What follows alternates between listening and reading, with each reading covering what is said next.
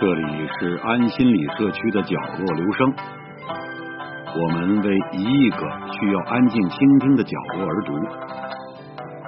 一个人的时候，正适合静静的听。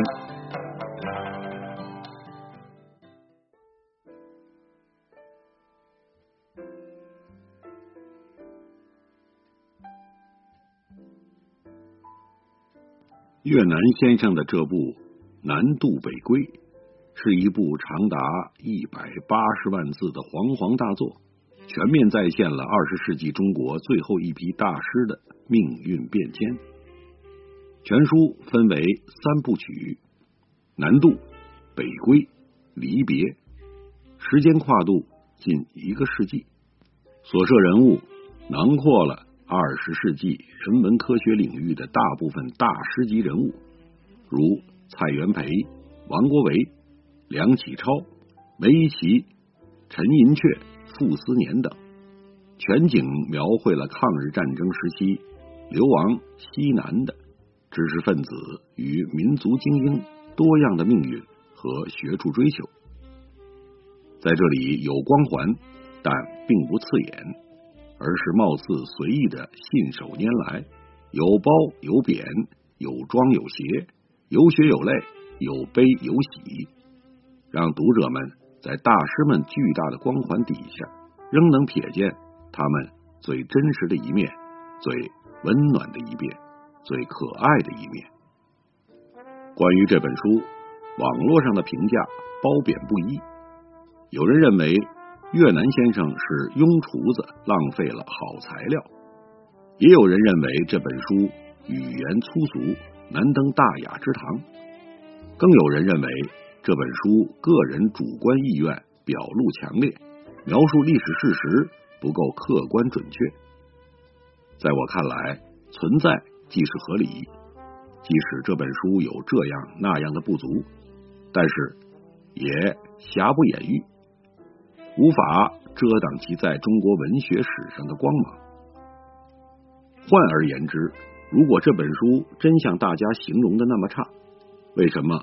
曾经北大、清华等二十九所中国知名大学校长联名为大家推荐这本书呢。上海交通大学校长还在推荐语中写道：“该书是全景再现中国最后一批大师级学者群体命运剧烈变迁的史诗巨著，望年轻人在读过这本书后，能被大师们的人格魅力。”和科学精神所感染，立志求学，勇攀高峰。书确实是好书。几年前初读时，确实只为了探寻那些大师们的八卦，增加一些闲聊时的谈资。人至中年，在慢慢细品其中真谛，才发现也别有一番风味。大师远去，再无大师。这几个字赫然印在封面最显眼处，貌似决绝的含义，透露出特定时代下的万般无奈与凄凉。贯穿全书的，也正是这一个个如船的背影所留给后世的种子：独立之思想，自由之精神。我看到，在纷繁复杂的政治面前，大师们依然保有傻乎乎的天真烂漫。当隆隆炮火烧到北平城墙之下的时候，朱家骅、傅斯年等学界精英急急奔走，力争尽量多的抢救学人，投奔台湾。纵然拼尽全力，朱傅二人在台湾的境遇却让人唏嘘不已。前者被老蒋故意找茬，摘掉教育部长的官帽，而后者则是。在连一条棉裤都买不起的境况之下，贫病离世，这二人的窘境也是千台学者的一个缩影。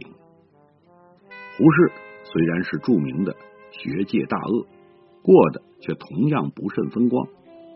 不仅要忍受台湾同行的明枪暗箭，还要忍受小儿胡思度的检举揭发，精神上的抑郁可想而知。在胡适迷人微笑的背后，其实是一颗千疮百孔的心。最终，这位古稀老人在一次宴会中黯然离世，总算死后备极哀荣。我想，这份哀荣是以胡适为代表的具有独立治学精神的学者应有的。在胡适死后若干年发动的那场浩劫中，在红卫兵歇斯底里的批斗声中，曾积极揭发过他的学生、朋友、亲戚，不知道想到的最多的又是什么？是懊悔，是自残，还是恼恨？上天确实开了个冷玩笑。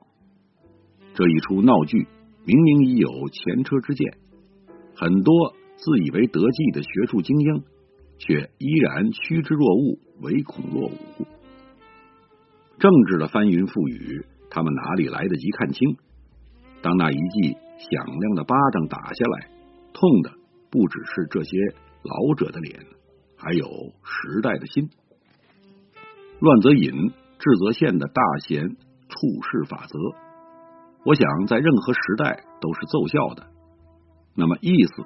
已经很明显，大师是有，但他们是否愿意出现在聚光灯下，就要取决于他们对这个时代的看法了。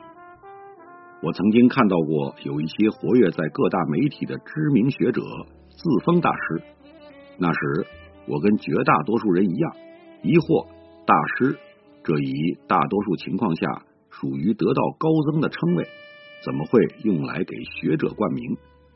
那么看完南渡北归之后，我想我对真正的大师有了一个具象的认识。他们学高深正，难道不就是得道之人？不就是大师吗？和尚修道在寺庙，大师修道在红尘。他们其实就是最不普通的普通人。他们是一群可爱的普通人，分析出来就是可怜有爱。身负台湾的胡适，临死都不知道曾经谩骂他是美帝国主义走狗的小儿胡思度已经自杀，还饶有深情的在遗嘱中提出给小胡分遗产，其状堪怜。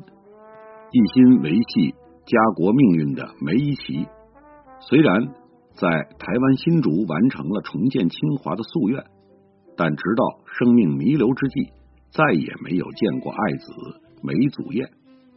考古界的剧情《礼记》，因为海峡两岸的政治对垒，因故旧凋零，思亲情重，最后也郁郁而终。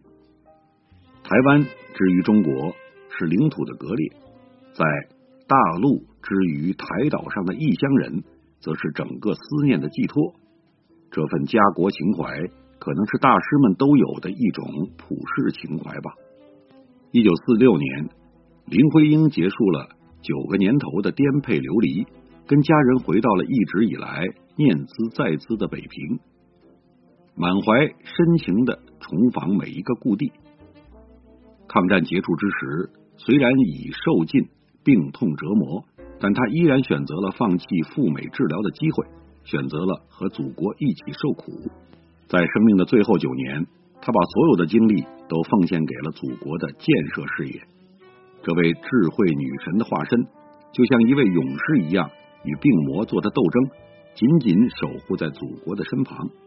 我想，他的一生是对得起金岳霖对他一身诗意千寻瀑，万古人间四月天的哀婉，以及终身未娶的痴情的。当下有不少人不乏嘲讽的说：“现在的生活事故多了，故事却少了，而大师们的故事却是少之又少了。”我真诚的期待，南渡北归不会是一曲挽歌，而是大师故事的一个变奏，是开启大师时代的一把小小的钥匙。